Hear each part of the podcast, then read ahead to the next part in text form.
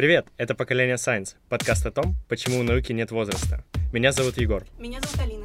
Кто из нас не слышал фразу «вокруг сплошная химия»? А задумывались ли вы, что это вполне верно? Все, что нас окружает, состоит из химических элементов.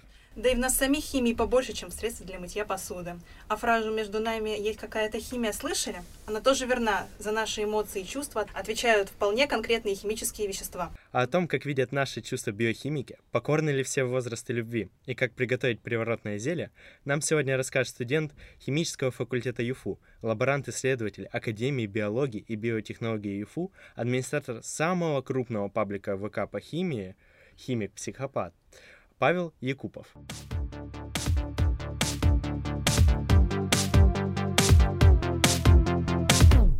Добрый день. Здравствуйте, Павел. Расскажите, пожалуйста, о вашей сфере научных интересов. В целом, научной деятельностью я начал заниматься еще в школе. Я ходил на проекты в Кубанский государственный университет, где в лаборатории тонкого органического синтеза я занимался органической химией. Когда я поступил в Южный федеральный университет, я начал специализироваться с первого курса на кафедре природных соединений. Мы там изучали биологическую активность природных соединений, их производных. В какой-то момент моя деятельность пересеклась с кафедрой микробиологии. Ну, это было за счет того, что нам нужно было проверять наши вещества, которые были получены химически, на биологическую активность, в частности, на воздействие их на бактерии. Постепенно меня увлекала уже биология, я начал больше погружаться в микробиологию, биохимию, то есть, если подытожить, мои научные интересы включают в себя органическую химию, химию природных соединений, микробиологию и биохимию. А что касается биохимии, как вы считаете, все-таки насколько сильно химия связана с человеком? Как говорил Михаил Васильевич Ломоносов, э, широко распространяет химия руки свои в дела человеческие. А сказано это было еще в XVIII веке. Предмет биохимия, э, она начала брать свое начало с середины XIX века, ее полностью уже взяли в обиход э, в начале 20 века, но люди еще, то есть в древние времена, то есть уже, как, как мы знаем, в 18 веке, а, знали, что химия прочно связана с человеком. А сейчас, что я могу сказать, мы состоим из химических элементов, мы состоим из э, различного рода соединений, все это мы можем изучить, поэтому мы напрямую связаны с химией. Мы, мы вместе химия, правильно? Да. Что вообще такое биохимия? Что именно она изучает? Биохимия изучает процессы, которые, химические процессы, которые происходят в живых организмах. В тканях, в клетках, ну и так далее. А, медики часто говорят, что это самый сложный раздел химии. Это правда? Да, это самый сложный раздел и химии, и биологии, ну, возможно, даже и физики, если рассматривать химию как частный случай физики. Ну, приведу пример. Когда ученый что-то изучает, в основном это происходит у нас в так называемом макрообъеме, то есть э, мы все это можем поместить у себя в руках, мы можем проводить эти манипуляции. И вот даже те же самые химические реакции, они же, как сказать, происходят между отдельными молекулами, они очень маленькие, но они происходят в объеме пробирки. А объем пробирки, ну, где-то там, условно, от 1 до 10 миллилитров, и там все эти процессы однородно происходят, то есть во всем этом объеме происходит один и тот же процесс. Если мы будем брать биохимию, то там в одной только клетке, которая в, миллио, в миллиарды раз меньше по объему, чем пробирка, происходит, ну, не побоюсь, э, там более миллиона процессов последовательных, параллельных. Изучать это очень сложно. Поэтому, да, действительно, это одно из самых сложных направлений в науке. Давайте перейдем тогда к эмоциям и чувствам. То есть, как химик, что это такое вообще? Что такое эмоции, чувства? Что мы испытываем? Все-таки э, химия не изучает напрямую эмоции, ну или даже биохимия, но мы знаем, что в ходе тех или иных а, проявлений высшей нервной деятельности у нас могут э, происходить те или иные химические превращения, но описывать эмоции как химические превращения это то же самое, как э, описывать игру в шахматы как переставление фигур. Этого недостаточно. Да, действительно, в ходе игры в шахматы фигуры переставляются, но у нас а, есть э, сложные, сложные правила, по которым те или иные перестановки, превращения проходят. И как раз-таки наша наука призвана это все изучить. А вот по вашему мнению, это все-таки просто реакции, получается, а не химические процессы? Ну, как э, реакции? Это, опять-таки, если брать аналогию, если мы возьмем два одинаковых компьютера, ну, обычно там жестким диском, не знаю, с вот этими э, вентиляторами, которые дуют и шумят. И вот возьмем два антиэтичных. А, вот у них происходит с физической точки зрения одинаковые процессы. То есть передача э, электронных каких-то импульсов, там на экран выводится изображение. Но если мы установим на один какое-то э, программное обеспечение, которое нам позволит обрабатывать звук, а на второй, например, обрабатывать картинку, то э, если мы не, не установим оба эти программных обеспечения, то у нас один компьютер сможет обеспечивать только обработку звука, а другой только картинки. То есть у нас в нашем организме действительно, как я уже говорил, проходят различные биохимические реакции, но сложно сказать, какие конкретно из них отвечают за обработку той или иной информации или за проявление тех или иных эмоций. Мы можем выделить так называемые маркеры. То есть, ну, например, всем нам известно, что когда человек находится в стрессовой ситуации, выделяется э, такое вещество, как адреналин. То есть, получается, можно соединить какую-то эмоцию с каким-то веществом, которое будет выделяться, или нет? Вот у нас адреналин, дофамин, серотонин. Это нейромедиаторы, они выполняют очень важную функцию э, в организме. Частности, все эмоции — это проявление высшей нервной деятельности. То есть, э, если мы это упростим, то это передача нервных импульсов по аксонам. Это такие отростки у нервных клеток, которые позволяют проводить эти нервные импульсы. Так вот, если мы будем рассматривать, э, ну, условно, то оборудование, которое у нас есть в студии, у нас есть здесь провода. И если мы перережем провод ножницами, то у нас э, информация не сможет проводиться по проводу, так как у нее будет разрыв. А вот в случае с нервными клетками у нас каждая клетка не соединена непосредственно с другой нервной клеткой. Это удивительно на самом деле. То есть между ними всегда есть расстояние, и вопрос тогда возникает, за счет чего происходит передача вот этих самых нервных импульсов. Это происходит за счет того, что между называемыми аксонами есть э, так называемая синаптическая щель, куда высвобождаются нейромедиаторы, и они позволяют передать вот этот нервный импульс. Есть такой, даже не факт, но вот в ходе одного только вот такого сигнала синаптического высвобождается, вот вы только подумайте, 5 миллионов молекул. Изучить э, этот выброс очень сложно в таком-то объеме. Но в целом это этот процесс был изучен, было выявлено, что при определенных видах эмоций у нас может вырабатываться больше или того нейромедиатора. То есть, условно, когда человек испытывает какие-то положительные эмоции, всем вам известно, вырабатываются там гормоны счастья. Это там дофамин, серотонин. А если испытывает человек, например, негативные эмоции, то что произойдет? Какой нейромедиатор будет вырабатываться? Ну, смотрите, какая идет интересная вещь. В организме одни и те же вещества, они могут исполнять несколько функций. Мы говорим про, например, адреналин, ну, когда говорим про страх или стресс, но он выделяется корой надпочечников. А за страх у нас отвечает миндалевидные тела, которые находятся у нас по одному в каждом полушарии. С точки зрения биохимии этот процесс еще не до конца изучен, но вот, например, вот есть такой интересный факт. Если человек переболел болезнью Урбаха Витта, которая подразумевает разрушение миндалевидного тела, то у этого человека не будет страха. С момента обнаружения данного заболевания на данный момент известно только 300 таких человек, то есть оно очень редкое. Опять-таки изучать этот процесс из-за этого сложно. Ну вот, по крайней мере, такую взаимосвязь на данный момент мы видим.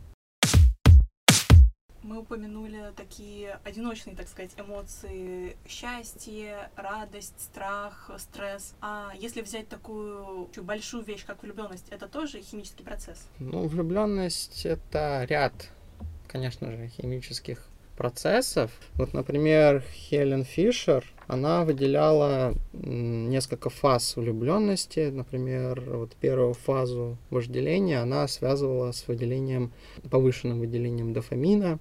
На второй фазе она выделяла повышенное выделение норадреналина и серотонина, а на третьей фазе привязанностью она связывала с повышенным выделением э, такого нейропептида, как окситоцин. Такая большая красивая молекула, которая иногда даже вот набивают в виде татуировок. Она такая действительно большая, действительно красивая, разветвленная. В целом, такой подход, который выдвинула Хелен Фишер, он имеет место быть, но есть ряд ограничений. У нас нет надежных методов определения концентрации нейромедиаторов в вот этой пространстве между аксонами. Второе, изменение концентрации данных веществ, оно может происходить по разным причинам, и вот привести вот эту корреляцию, то есть соответствие то, что человек влюблен, и вот это вещество повысило свою концентрацию, довольно сложно. Ну и, как я уже упоминал, скорее всего, все эти вещества, они являются маркерами а не причиной влюбленности. А вот именно саму влюбленность, сами вот эти проявления высшей нервной деятельности, это больше работа программы, которая заложена у нас в нашем центральном процессоре под названием мозг. Очень рад, что мы перешли от э, темы страха все-таки к влюбленности. Это поинтереснее, более позитивные эмоции. Как выделяла Хелен Фишер э, разные этапы. И первый, если с русского на русский переводить, э, этап розовых очков. Что происходит в организме человека в этот период? И с чем это можно сравнивать? С болезнью или все-таки с вдохновением, какие-то высокие чувства? Если отталкиваться от понятия болезнь, то есть болезнь это нарушение нормального состояния организма, конечно же, влюбленность это болезнь, потому что нормальное состояние человека, оно нарушено. Все-таки мы больны, получается, всем. Да. Но все-таки в общем смысле любовь это скорее э, влюбленность, это состояние души. Да, мы можем выделить повышение концентрации, например, того же самого дофамина. Но, как я уже сказал, это не недостаточно исчерпывающее объяснение этого состояния. Если мы будем рассматривать болезнь как э, то, что мешает нам жить, ну, опять-таки, тоже есть примеры, например, тот же самый Ромео из любви расстался с жизнью. Касательно периодов, очень интересно узнать, в какой из трех периодов выделяется больше всего веществ, то есть вот того же дофамина. Но лично у меня вот мне приятнее всего это первый период, эти розовые очки, когда ты весь такой вдохновленный, летаешь, образно говоря. Вот как со стороны химии, какой период самый такой важный для человека? Наверное, все-таки самым важным этапом наверное, будет являться конечный этап, это привязанность. Потому что можно много раз влюбляться, но нам же важен, условно, результат. Фаза привязанности для меня, она наиболее важна. И вот эту фазу привязанности, ее связывают с выделением так называемого окситоцина. Сам по себе э, он довольно хорошо изучен, он, это вещество является препаратом, то есть его даже назначают. К сожалению, вызвать привязанность к человеку искусственным введением окситоцина у вас вряд ли получится, потому что, как я говорил, одни и те же вещества могут оказывать несколько функций, то есть э, достоверно известно, что окситоцин влияет на лактацию у женщин, у мужчин он, э, этот гормон приводит, так сказать, с, к спокойствию, если это можно так общими словами назвать. Тогда получается, если любовь — это химические процессы, то можно ли искусственно влюбить в себя человека? Вы упомянули, что введением гормона окситоцина нельзя искусственно влюбить человека, но есть ли какие-нибудь способы? Вообще э, есть вещества, у них есть такое название ампатогены, но у них нету так называемой селективности ну или по-русски выборочности. То есть вам не удастся влюбить человека конкретно в себя. Он будет влюбляться под воздействием данных веществ во всех подряд, но этих веществ есть определенные ограничения. Они работают э, как вещества, которые мобилизируют наши внутренние ресурсы. И как только действие этих веществ закончится, вы останетесь без этого ресурса. То есть э, это такое на короткий период времени. Поэтому лучше придерживаться классического метода. С цветами и с шоколадками. Шок шоколад, конечно, он же повышает у нас уровень. Вот, кстати, по поводу шоколада и вообще в целом дофамина, очень интересно, это же вызывает привыкание? Нет, если ты говоришь о применении дофамина, он не вызывает тебе привыкания, потому что там есть такая интересная вещь, если бы все, что ты ел, попадало тебе в мозг, ты бы умер. Вот, поэтому, ну, тот дофамин, про который мы говорим, он в мозг никогда не попадал. Mm-hmm. А как он там и очутился? Mm-hmm он там синтезируется. То есть берутся определенные кирпичики, из которых можно собрать этот дофамин. Он у нас по кровеносной системе, системе доставляется в клетки, там уже эти все вещества собираются. Но если вы попробуете эти вещества употребить Э, кстати, перорально или там внутривенно, то их остановит такая интересная вещь, как гематоэнцефалический барьер. То есть он не позволяет разного рода веществам попадать в нашу паренхиму, в наш мозг и там устраивать какой-то беспредел, потому что все-таки мозг это тонкая, то, тонкий инструмент, и вот заигрывать с ними вот введением различного рода веществ ну, нельзя классификации Хелен Фишер первым этапом является вожделение. Можно ли его как-нибудь связать с любовью с первого взгляда? Многие люди спорят о существовании, есть она или нет, и как химик, вы можете сказать, существует ли она? Вот насчет картинки, которая может подарить нам взгляд, тут сложно, потому что это максимально субъективная вещь, оценка картинки. Но вот влюбленность с первого вздоха, вот это уже больше верится. Я вам скажу, на эту тему есть даже исследования, причем даже не самые свежие, назовем их так. Аж в 1978 году британскими учеными, в частности, вот Майкл Кирк Смит из э, Уорикского университета, ну, со своей командой сделал интересное исследование. Они распылили в помещении, где проводился эксперимент, так называемый андростенол. Вот, в этом помещении находились э, женщины, которым предлагалось оценить привлекательность э, мужчин, изображенных на фотографиях. Так вот, та группа женщин, которая подвергалась воздействию андростанола, они давали более положительные оценки э, мужчинам, которые находились на фотографиях. То есть они находили их более мужественными, более привлекательными. Также во втором этапе э, исследования тайна на лица некоторых мужчин, которым нужно было впоследствии контактировать с женщинами, наносился андростенол. И аналогично отмечалось, что данные мужчины были, казались более привлекательными для женщины, но происходила такая обратная ситуация, то что для мужчин, как бы женщины в свою очередь немного, э, как бы, не то чтобы не вызывали у них интерес, но интерес у мужчин снижался к женщинам под воздействием при наличии данного вещества. Понятное было дело, контрольная группа, где такие проявления не отмечались. В 1993 году изучили влияние а, такого феромона, как андростенон. И очень интересный эксперимент. Взяли помещения, где находятся сиденья, и обработали их уже другим веществом, андростеноном. Чисто статистически, те сиденья, которые были обработаны данным веществом, женщины выбирали чаще. Теперь давайте разберемся, с чем это может быть связано. То есть я упоминал такие два вещества, как андростенол и андростенон.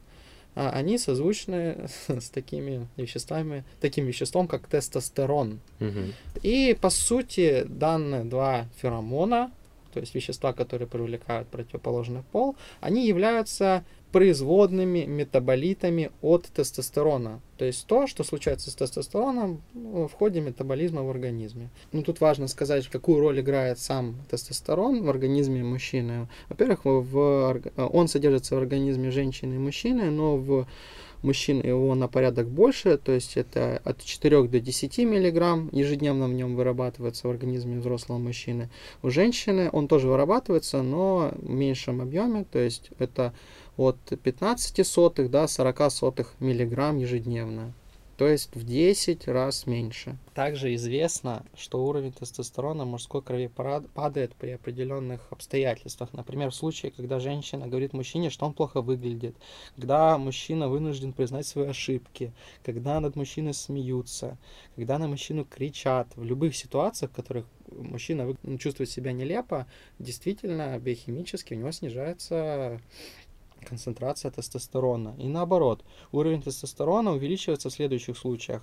Когда мужчина любит сам и чувствует, что его любят и ценят. Когда в отношении мужчины говорят, что он особенный. Если мужчина гордится своей женщиной, особенно перед другими мужчинами. А, при ощущении победы, то есть это успех на работе, спортивное достижение, покупка какого-то там, ну, условно, машины. Из э, древнегреческих, например, источников известно, что победители они выздоравливали быстрее, оправлялись быстрее от своих ран, полученных в ходе битвы. И сейчас это связывают именно с тестостероном. Логично было бы предположить, что женские половые гормоны в ходе метаболизма развалились бы на вещества, которые тоже можно было бы назвать феромонами, они воздействовали бы на мужчину. Но при анализе э, секреции половых желез женщины были выделены феромоны, которые не относились к производным эстрадиола, женского полового гормона. Веществами, э, которые оказывали влияние на мужчин, оказались так называемые капулины. Это простые органические карбоновые кислоты. Я их могу перечислить. Это уксусная, пропионовая, масляная, валериановая, капроновая. Как их все визуализировать? Ну вот уксусная кислота это CH3COOH. Вот. И дальше по списку, если мы между CO3 и CO2 будем добавлять CH2 звено. И то есть это довольно простой гомологический ряд, который вот изучается там в школе. Но капулины действуют немного иначе, чем мужские феромоны на женщину. Капулины снижают селективность мужчины к выбору женщины. То есть при распылении феромонов женщины, при попытке охарактеризовать э, фотографии различных женщин, мужчины не могли увидеть различия. То есть, не, ну, как сказать, в первом приближении все фотографии становились для них одинаково привлекательными. Существуют ли такие биохимические состояния, при которых человек не может любить? Да, конечно. Ну, вот в частности, э, когда человек страдает э, тем или иным видом зависимости от пагубных привычек, он может настолько сильно от них, э, как сказать, ментально пострадать, что он не способен будет, э, ну, либо на какое-то время любить, либо он вовсе потеряет эту способность, потому что это вызывает э, сильную перестройку, в частности, в биохимии процессов, которые у них происходят в головном мозге. То есть человек не способен вырабатывать гормоны счастья, кроме как употребления того или иного вредного вещества. То есть будь то наркотики или алкоголь. Какое ваше любимое чувство или эмоция и почему? Мое любимое состояние, я, наверное, скажу общими словами, это вот э, чу- чувство микростресса. Наверное, прозвучит странно, но на самом деле смех это стресс. А на самом деле, каждый раз, когда мы смеемся, там, закатываемся в истерике и выступает, э, там, не знаю, слезы на глазах от смеха, это тоже стресс, но это стресс и смех, по сути, является защитной реакцией. И вот э, как раз-таки вот такие стрессы я люблю. Это очень круто. Самый важный вопрос, и он связан с вами. Что для вас наука? Наука — это э, возможность для человека проявить свои способности для того, чтобы изменить мир вокруг. Сейчас изменить мир в одиночку очень сложно. То есть э, ушла эпоха одиночных научных открытий. Все вот эти открытия, которые совершались только одним человеком, это все в прошлом. Сейчас мир меняют команды, команды ученых. И для меня наука, когда кто-то о ней упоминает, я тут же вспоминаю такой термин «семья». Вот, то есть для меня вот команда, с которой работаю, это вот моя семья, и у нас есть общая цель, это приближение научно-технического прогресса, это обеспечение комфорта всем э, нашего корабля, на котором мы плывем под, под, названием планета Земля. Для меня это, ну, я не могу сравнить это вот с религией, но это то, во что я верю, то, что приведет нас к светлому, хорошему будущему. На такой яркой ноте предлагаю закончить. Напомню, что у нас в гостях сегодня был э, студент химического факультета ЮФУ, лаборант-исследователь Академии биологии и биотехнологий ЮФУ, администратор самого крупного паблика ВК по химии Павел Якупов. Спасибо, что вы пришли к нам. А вам, э, дорогие слушатели, желаю любить, быть любимыми и не бояться химии, особенно тем, кому предстоит ее сдавать на ЕГЭ.